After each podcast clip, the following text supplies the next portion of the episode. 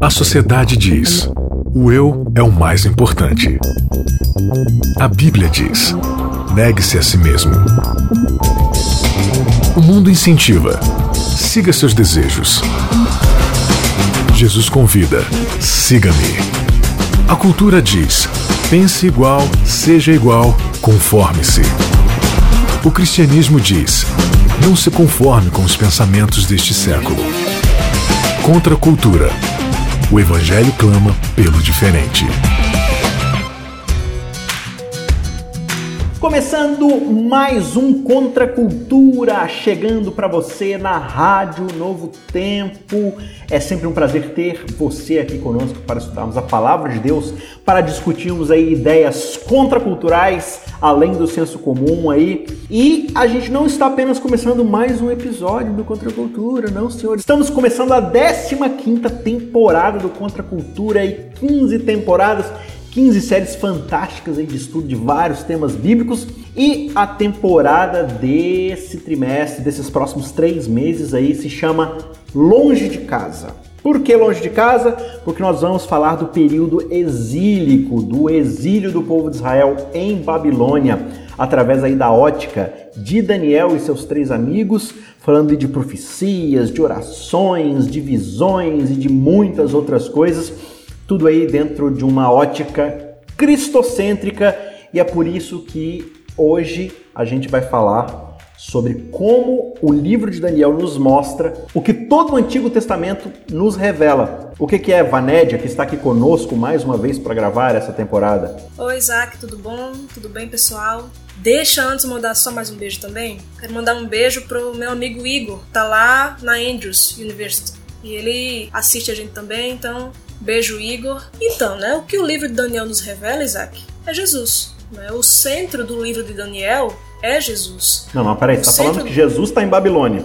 Sim, né? Ele está em todo lugar, ele é Deus, né? Então ele está em todo lugar, Babilônia inclusive. Daniel, juntamente com todos os livros do Antigo Testamento, foi escrito para apontar para Cristo. Excelente! Então, o episódio de hoje vai se chamar Aquele Velho Jesus. Qual velho Jesus? Qual Jesus é esse daí? O Jesus que aparece em todo o Velho Testamento, em todo o Antigo Testamento, e não vai ser diferente aqui no livro de Daniel. Vamos ver aqui algumas questões estruturais, introdutórias sobre o livro e também vamos ver como se inicia esse processo da chegada em Babilônia, da escravização do povo de Israel ali, da tomada do exílio. Tudo isso e muito mais você vai conferir a seguir. Antes da gente começar essa discussão, então, eu quero lembrar você mais uma vez alguns recadinhos muito importantes. Primeiro, se inscreve aí no canal youtube.com/barra cristãos cansados, porque eu falei ano passado o tempo todo, a partir do ano que vem vamos ter conteúdo exclusivo aqui no canal. E o ano que vem chegou, porque o ano que vem é este ano. Olha que maravilha. Então, a partir desse ano de 2020, temos aí conteúdo exclusivo no canal. E para começar nessa série aí de Daniel, temos um vídeo exclusivo lá no canal falando sobre Jeremias capítulo 29. A gente vai dar uma palhinha aqui mais à frente nesse episódio, mas eu gravei um vídeo lá bem legal, bem especial, falando sobre o capítulo 29, que fala da ida do povo de Israel para a Babilônia, do povo judeu ali para o exílio. Então, durante aí essa série, eu vou estar postando alguns vídeos, alguns podcasts extras chamados de Universidade Babilônia, uma série só sobre a história de Daniel e seus amigos de uma outra ótica, misturando aí um pouco de teologia com narrativa, com storytelling. Tá bem legal. Se inscreve lá que toda semana, junto com o episódio do Contra Cultura, você vai encontrar, beleza? E não se esquece de entrar lá no cristãoscansados.com.br e procurar também, além de se inscrever, acompanhar todo o conteúdo que tem lá, baixar o nosso PDFzinho de como estudar a Bíblia e vai se aquecendo aí, porque em breve a gente vai lançar o curso aqui no YouTube de como interpretarmos as escrituras. Vanédia, vamos lá para o nosso estudo então? Vamos lá, Isaac, estou empolgadíssima para essa temporada, porque, né, Daniel é muito massa, como você falou no episódio passado, é cheio de bicho, cheio de coisa estranha, e por isso mesmo Sim. que é massa. Então, vamos estudar aí, porque vai ser muito bom. Estamos então nessa nova temporada, longe de casa, o período exílico aí no, no livro de Daniel. E o episódio de hoje, mais uma vez, eu lembro para você aquele velho Jesus, encontrando Jesus aí em Babilônia, no livro de Daniel. Vanédia, quando a gente vai para a Bíblia, isso inclusive está relatado lá no nosso PDFzinho sobre como estudar a Bíblia, quando a gente vai abordar um livro da Bíblia para estudar, a gente precisa observar quais são as características daquele livro, porque cada livro bíblico é uma unidade literária. E uma unidade literária, ela possui características específicas daquela unidade. Então a gente tem poesia, a gente tem canções, a gente tem profecias, podem ser clássicas, podem ser apocalípticas, a gente tem literatura messiânica, a gente tem é, histórias, biografias, números, genealogias, parábolas, tem muita coisa diferente, discursos, leis e tal. E para cada uma delas a gente deve observar algumas regras interpretativas. Vamos falar então para o pessoal aqui, Vané, de algumas das características que a gente deve ter de antemão já preparadas na nossa ótica ao abordarmos aqui o livro de Daniel. Para começar, qual a característica, se é que existe uma característica ou mais de uma, literária do livro de Daniel? Bom, primeiro, o livro de Daniel é literatura apocalíptica. Não é só Apocalipse que tem esse tipo de literatura. Ah, Era não? muito corrente. Não, era muito corrente na época que existisse apocalipses. Uhum. Né? Você tem nos livros apócrifos vários apocalipses. Então era uma, uma literatura muito comum, muito corriqueira. Daniel é uma literatura apocalíptica, profecia apo- apocalíptica, que se difere da profecia clássica.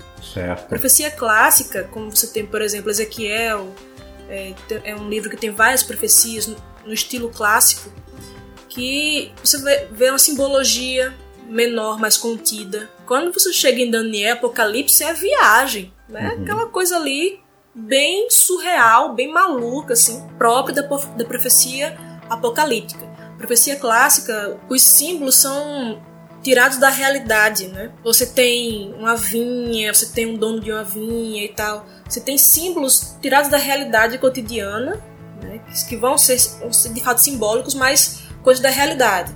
Agora, quando você vai para a literatura apocalíptica, profecia apocalíptica, os símbolos são bem malucos, né?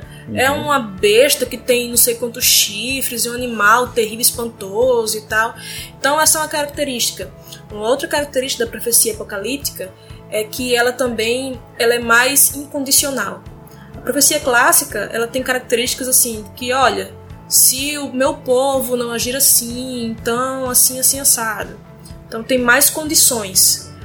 A profecia apocalíptica é mais taxativa, é mais assim, é Deus agindo soberanamente. Então você tem, por exemplo, capítulo 2 de Daniel, você tem vários reinos, mas você tem uma pedra cortada sem auxílio de mãos humanas, ou seja, não é o homem que vai interferir nisso, não é a decisão humana, nada disso. Essa, essa pedra vem e derruba a estátua no capítulo 2. Então, é, a profecia apocalíptica é mais mostrando a soberania de Deus, mais incondicional. E tem outras características também, né? Sim. Mas assim, em suma é isso. Então, na profecia clássica, a gente tem livros como Isaías, né, Jeremias, ah, outros ali do período pré-exílico, falando assim: olha, vai acontecer tal coisa se vocês não se arrependerem e tal, visando ali o aspecto mais da aliança específica de Deus com Israel, né? Como o Sim. povo ali da aliança, do chamado, da vinda do Messias. Então, é uma coisa mais próxima da realidade deles. A profecia apocalíptica, ela tende a ser mais global, né? Dentro, dentro de uma perspectiva mais universal ali, envolvendo todo o ser humano.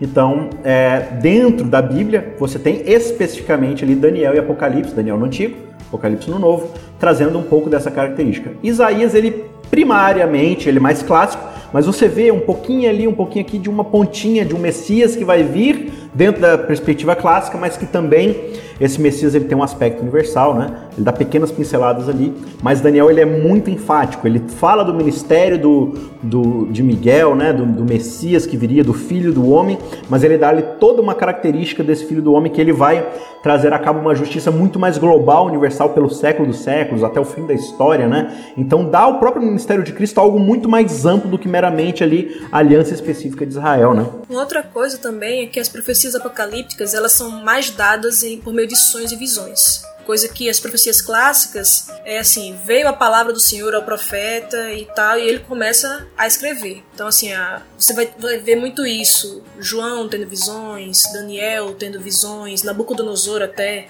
tendo sonhos e tudo, né? Agora, quando a gente vai falar de profecia, também existe aí toda uma preparação para a gente interpretar estudar essas profecias, né?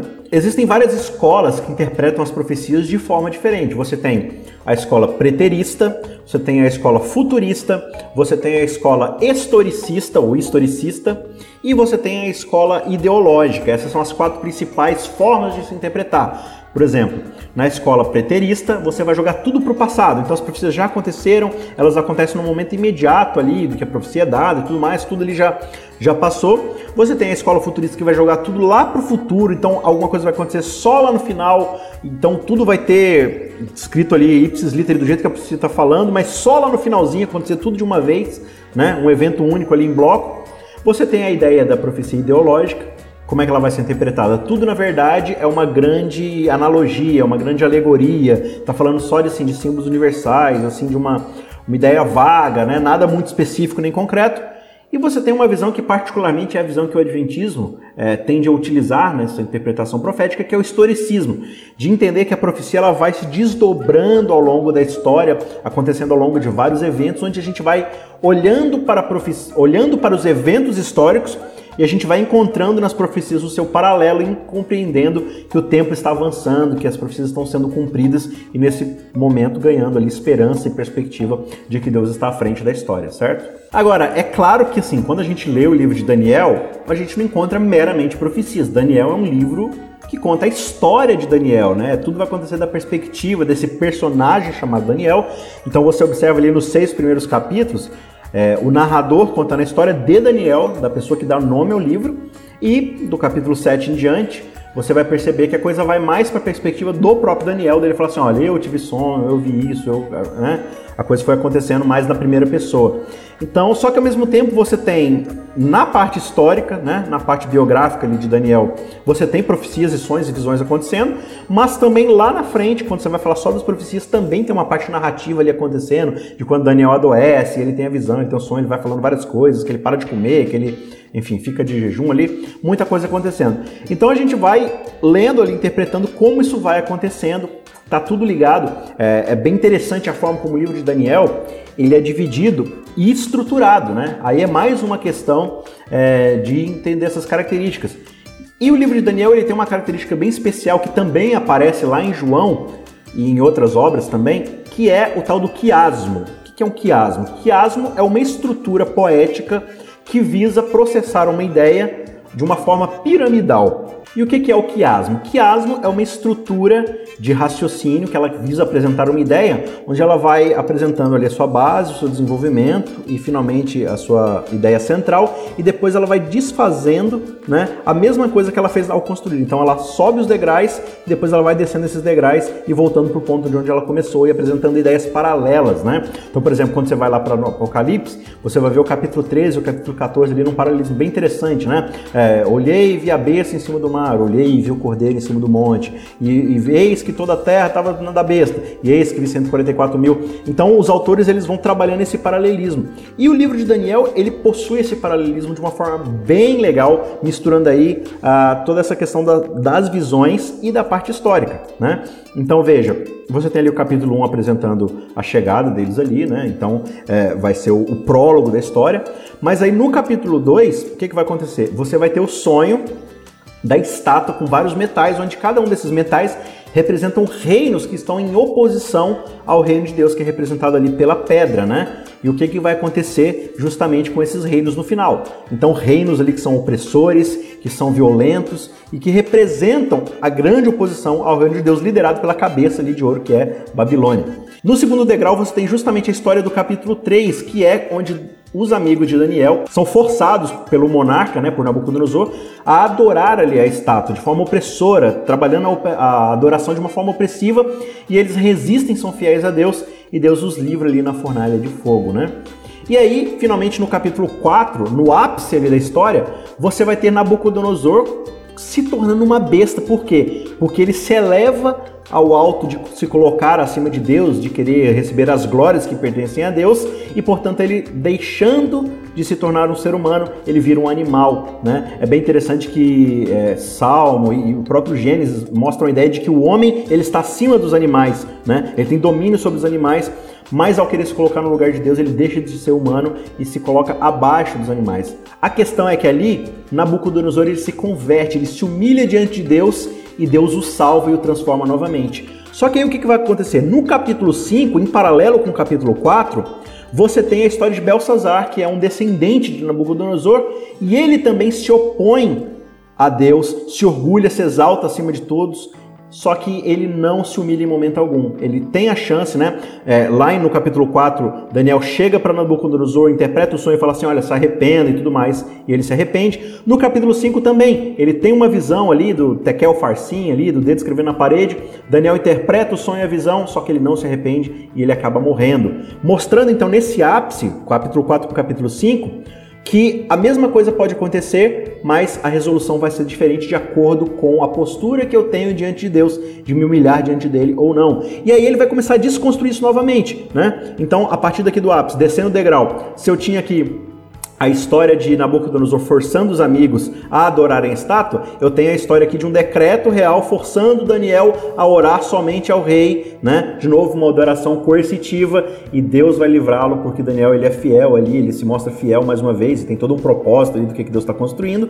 E finalmente, na primeira parte ali que você tem do primeiro degrau, no capítulo 2, dos quatro reinos representados por tipos de metais diferentes, você tem no capítulo 7 quatro reinos agora representados por animais. E no decorrer do restante do livro, você vai ver é, o desenvolvimento dessa história de como esses reinos vão ser um por um destruídos, desconstruídos até uma batalha final que vai acontecer, onde Deus finalmente vai livrar e vai extirpar todo o universo da representatividade do que, que é o reino de Babilônia, do que, que é essa oposição mental, filosófica, de guerra, de contraste em relação ao que é o reino de Deus. Então, é uma estrutura bem interessante que a gente vai desenvolver ao longo aí dessa temporada e você não pode deixar de acompanhar para a gente poder aprender cada vez mais. Eu nunca tinha parado para pensar dessa forma, eu nunca tinha analisado essa estrutura e estudando aqui, eu vi, vendo isso daqui, Vanédia, achei extremamente interessante, né? Como é que esse argumento ele vai sendo construído para mostrar o ápice de tudo que essa história quer mostrar para gente, que é, Deus ele sempre vai se opor aos orgulhosos, aqueles que tentam tomar o lugar do próprio Deus, né? Se colocar no lugar de Cristo. É, e cabe a cada um de nós qual postura iremos adotar diante dessa, dessa abordagem que Deus vai ter diante de nós, né? E eu acho que é justamente isso que Israel está agora vivenciando. Israel é um estado que é chamado para representar a Deus para as outras nações, se torna extremamente arrogante, orgulhoso e Deus vai falar assim: Ah, é? Vocês vão ser orgulhosos então? Vocês querem estar acima de Deus? Então eu vou levar vocês abaixo de Babilônia, e vocês vão estar submetidos à escravidão, ao exílio, e eu vou fazer vocês baixarem a bola a todo custo. Cabe a vocês que tipo de postura vocês vão ter diante dessa humilhação, né? A Bíblia é maravilhosa, né, Isaac? Você tem essa estrutura quiásmica, não é para complicar, não. Pelo uhum. contrário. Era para justamente fazer com que as pessoas é, decorassem mais, memorizassem, porque era uma cultura muito mais oral, né? Sim. Poucas pessoas sabiam ler e escrever. Então você vê que quando você tem um poema, às vezes é mais fácil você decorar, né? Uma, uma ideia e tal, de você internalizar aquilo. Se forma uma imagem, né? Exato. E as rimas hebraicas não eram com fonéticas, né? Você, você tem amor que rima com dor, uhum. assim, né? Na, na poesia nossa língua. Mas lá não, era você tinha ideias, eram as ideias que rimavam. Né? Então essa estrutura em X, né, que é o, o ki, né, uhum. né, que é a, essa letra grega ki, por isso que é quiasma, Sim. porque você tem, você tem ideias que se contrapõem e você tem um centro uhum. nesse quiasma. E aí é interessante você ver como o centro das, das profecias bíblicas e o centro de Daniel lindamente é Jesus. É. Né? Porque você tem lá Daniel capítulo 9, por exemplo, o ungido que morre no meio da semana é Cristo. Então, assim, o centro é Jesus, né? O, uhum. o velho Jesus. Sim. Você vê não é que cada versículo do Antigo Testamento vai falar de Jesus. Sim. Não é isso. Até porque você corre o risco de, com a boa intenção de deixar cristocêntrica né, a mensagem do Antigo Testamento, você acaba às vezes tirando o sentido que o autor quis dar. E às vezes aquele versículo ali específico não está falando de Jesus. Sim. Mas você tem Jesus mesmo dizendo, né? Em, você tem o evangelho mesmo de Lucas falando, né? Que Jesus expôs tudo que dele estava escrito, né? Discorrendo por Moisés, passando por todos os profetas, né? Ele fala isso lá quando Jesus estava falando com os discípulos em Emaús. É, Jesus mesmo disse que os escribas e fariseus estudavam minuciosamente a Escritura porque julgavam ter nelas a vida eterna mas são elas que testificam de Cristo. Sim. E vocês, né, falando ele, acusando, né, muita gente usa esse texto para falar que a gente tem que estudar a Bíblia. A gente tem que estudar a Bíblia, mas não por causa desse texto. Uhum. Porque ali era uma reprovação dos escribas e fariseus que estudavam minuciosamente a Escritura e as, as Escrituras testificavam de Jesus, só que, curiosamente, eles não queriam ir a Jesus para terem vida. Uhum. Então, muitas vezes acontece com a gente, né? A gente vai estudar um, um livro maravilhoso, fascinante como o Daniel, e a gente acha que apenas entendendo estruturas quiásticas e tal, que isso é muito bom, isso é, isso é muito empolgante, tudo isso. Mas elas Mas- apontam para uma ideia, né? Exato. Ele quer comunicar essa ideia de Cristo como sendo o centro ali. E aí a gente fica, olha só, como eu falei no começo, né? Olha só como é massa o livro de Daniel, porque tem besta, tem bicho, tem. Isso é interessante também. Mas não é o centro. O centro é Jesus. É, e as próprias profecias, assim como o Apocalipse está falando da vitória do Cordeiro, né? Daniel está falando da vitória do Filho do Homem, né? Então você tem a profecia das 2.300 tardes e manhãs, famosa profecia que vai ser abordada aqui mais para frente na série. Sobre o que que é as 2.300 tardes e manhãs? É a purificação do santuário. Quem é que purifica o santuário? É o Cordeiro, é Cristo, né? É pelo sumo sacerdócio de Cristo, pelo que ele está fazendo lá através do seu sangue, através do que ele fez na cruz. Uma outra coisa bem legal também, né? É, você tem lá a profecia das 70 semanas, né? 70 semanas estão cortadas para o teu povo. 70 semanas que dão 490 anos. É bem interessante que quando você estuda lá, é, até um disclaimer aqui que é, um tempo atrás aqui a gente gravou na temporada de Neemias falando lá que era 70 anos o ano do jubileu, a gente errou. Na verdade, eram 7 vezes 7, né? Então dava 49 anos. Mas aqui você tem 7 vezes 7 vezes 10. A ideia de multiplicar por 10 é de dar uma ideia de plenitude. Então você tem, digamos assim, o ano do jubileu, que é 7 vezes 7, 49, vezes 10 é um mega ano do jubileu, 490 anos. E aí, isso aponta justamente para quando chega Jesus, começa seu ministério, e coincidentemente, abrindo aspas gigantescas, Jesus abre a Bíblia na primeira oportunidade que ele tem de ler as Escrituras para uma sinagoga, e ele fala ali, e anunciar o ano do jubileu, ou seja, o Messias ele vem para trazer o ano aceitável do Senhor, um mega de um jubileu. E o que, que era o jubileu? O jubileu era para acabar com a escravidão, para quitar todas as dívidas, para resgatar as pessoas que estavam debaixo do jugo. E Jesus ele vem fazer isso, mas ele não vem fazer dentro da perspectiva clássica, ele vem fazer dentro de uma perspectiva universal, libertar todo o mundo, todo o universo do jugo, do pecado, das dívidas do pecado, justamente com o seu ministério, com o seu sacrifício e tudo mais. Fantástico, né, Vaned? É, é muito massa e a gente às vezes perde tempo, né? Vamos ver aqui um monte de curiosidades de como as profecias podem nos mostrar o futuro. E a gente consulta a Bíblia como quem consulta a mãe de Iná, assim, né? Uma cartomante, assim, olha, eu quero saber O o, futuro. É, mas aí, claro que as profecias também vão nos dar uma noção sobre coisas que ainda vão acontecer. Só que o objetivo primário delas não é esse. É mostrar a, a guia de Deus na história, é mostrar Cristo como centro. Então, se a gente vai para as profecias procurando somente curiosidades, somente assim é, aquela adrenalina, porque a gente acha que a vida está muito monótona, a Bíblia é muito chata, e aí eu vou para a Bíblia só para ver essas coisas, eu estou perdendo o essencial da Bíblia, que é Cristo. Eu estou perdendo é, a guia de Deus, ele, ele mostrando, olha só como eu conduzi o povo. Então, assim, tem até uma coisa interessante, né, uma curiosidade interessante, que Guilherme Miller, que foi o pioneiro do movimento millerita, ele falou, né, em mil, lá por 1800 e a partir de 1830 e pouco, ele falando que Jesus estava perto de voltar e tal, né? Ele interpretou de forma equivocada, né, o evento, né, que aconteceria lá em 1844, mas assim, ele pregou muito sim essa mensagem da volta de Jesus, que Jesus estava muito próximo de voltar, que era uma mensagem que estava esquecida no seu, no seu tempo, né? O pessoal não falava muito disso. Então, ele falou muito sobre as profecias de Daniel e Apocalipse, principalmente Daniel. Mas aí eu, eu vi o relato de um teologando, né, de um estudante de teologia, que foi até um museu lá nos Estados Unidos e ele viu a Bíblia de Miller. E na Bíblia ele teve a oportunidade de ver que as partes mais grifadas, mais anotadas, mais gastas, curiosamente não eram as partes de Daniel e Apocalipse. Embora tivesse bastante assim estudado ali, né? Mas não era isso, era os evangelhos. Não que eu esteja dizendo que a gente é, tenha que estudar só os evangelhos ou mais os evangelhos do que outros livros. Só que esse cara aí, que era um cara piedoso, temente a Deus, que é, levantou novamente na né, profecia da volta de Jesus, o que ele queria mais encontrar não eram as curiosidades, não eram os números, os cálculos, os quiasmas, embora isso tudo seja importante. Ele queria encontrar Jesus. Ele queria ver o seu Senhor. Então a gente não pode perder de vista isso. Quando a gente olha para o Antigo Testamento, não importa qual abordagem literária aquele livro tenha, ela está testificando de Cristo. Né? Então o Antigo Testamento é sobre aquele velho Jesus, não é sobre mais ninguém. A aliança é sobre Jesus, o santuário é sobre Jesus, os dez mandamentos, o Sinai é sobre Jesus e o Novo Testamento vai fazer paralelismo de tudo, porque tudo é sobre Jesus, é tudo sobre Ele. Né?